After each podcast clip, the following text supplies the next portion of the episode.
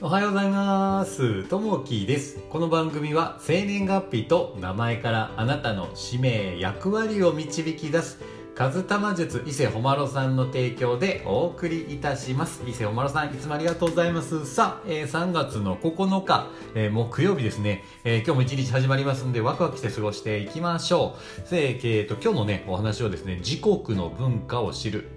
というところですね。えーその前に昨日ですね、えーちょっとね、手こずったことがあったんですよ。あの、ようやく、あの、トライアスロンのね、こう、大会が福岡の方でも、えー申し込みがこうできるようになって、昨日ね、えー申し込みをこうしてたんですけども、1時間ぐらい申し込みにめっちゃ手こずってですね、これなんでかというと、申し込む時に、えー全角と半角ってあったんですけど、そこがね、なかなかうまくいかずに、えーこう、全角で入れてるつもりなんですけど、うまく入らなくて、エラーが出てですね、えー通常だったらサクッとこう、簡単にネットで登録できるんですけど、そこがエラー出まくってですね、なかなか前に進まず、1時間ぐらいね、かかって、いやー、しんどいなと思いながらですね、なんでかなと思いながら、こう、あの、携帯でやったりとか、パソコンでやったりとかして、えー、宿泊してしまいましたね。で、あの、6月末ぐらいにね、またあの、福岡の方でも、こう、トライアスロン大会があって、こう、トライアスロンって、こう、えー最初に水泳をして、自転車をして、えーランニングっていうところですね。水泳で1.5キロ、あの、海を泳いで、で、40キロぐらいですね、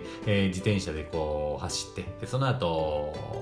えーよえー走10キロですね。10キロランニングするような形ですね。まあ、それで3つの競技を競うというやつがあるんですけど、去年ね、ようやく、あの、コロナが中ですけど、あ明けて、で、トライアスロン大会が福岡でもあって、で、今年もね、えーまた開催されるので、またね、それに挑戦していこうかなというふうに思ってですね、えーようやくエラーを出ながらも、えー入力できて、申し込みできたので頑張っていきたいなというふうに思います。さあ、えー早速ね、えー今日のね、お話に入っていきたいなと思います。えー今日のお話は自国文化を知るというところですね。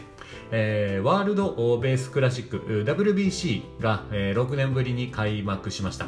えー WBC は、えー世界野球ソフトボール連盟が公認している国別対抗の野球世界、えー一、えー決定戦ですと。えー5回目で、えーこの大会は全国より4カ国の代表チームが増ええー20カ国で、えー競います日本代表は第1回第2回の WBC で優勝しました。日本が世界に誇れることは他の分野でもあることでしょう、えーそうした優れている面が知られていないことも多いのではないでしょうか。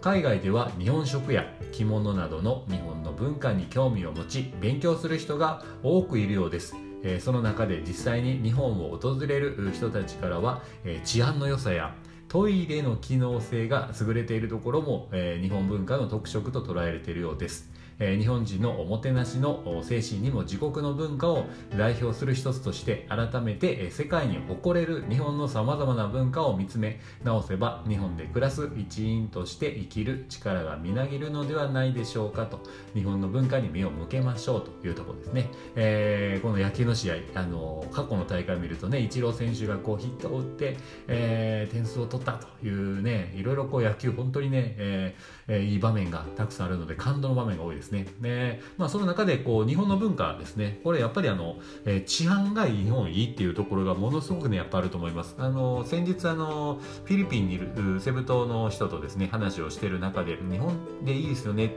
えーやっぱりこう治安がいいですよねって、えー例えば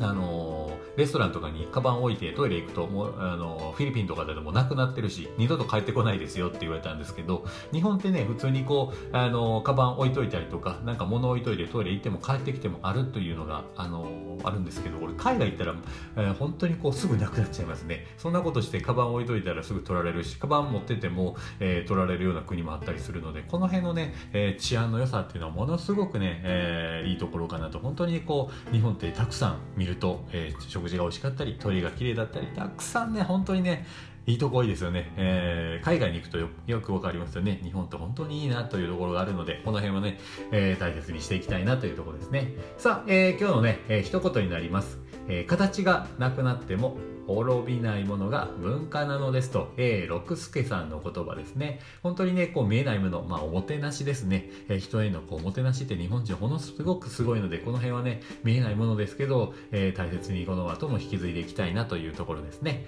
さあ、えー、昨日のね、えー、配信させていただいたんですけれども、昨日の配信、えー、ミツバチの役割という風な、えー、配信をさせていただきました。えー、まあその中でですね、えー、いいね、えー、コメントいただきましてありがとうとうございます。たくさんのね、いいね、コメントいただきまして、えー、本当にね、あの、励みになります。えー、コメントいただきました、えー、方ですね、えー、若さん、いつもあの、いただきましてありがとうございます。えーと、ケイコムさん、えー、コメントいただきまして、えー、ありがとうございます。えー、みやこさん、いつもコメントいただきましてありがとうございます。えー、そして、リリアさん、えー、いつも聞いていただきまして、コメントもいただきありがとうございます。えー、そして、うたこさん、コメントありがとうございます。えー、このめさん、えー、いつも聞いていただきまして、あの、コメントありがとうございます。えー、そして、ともさん、えー、コメントありがとうございます。えー、たくさんのね、えコメント、いいねいただきまして、励みになっておりますんで、またね、えー、いいね、コメントいただけたらなというふうに思います。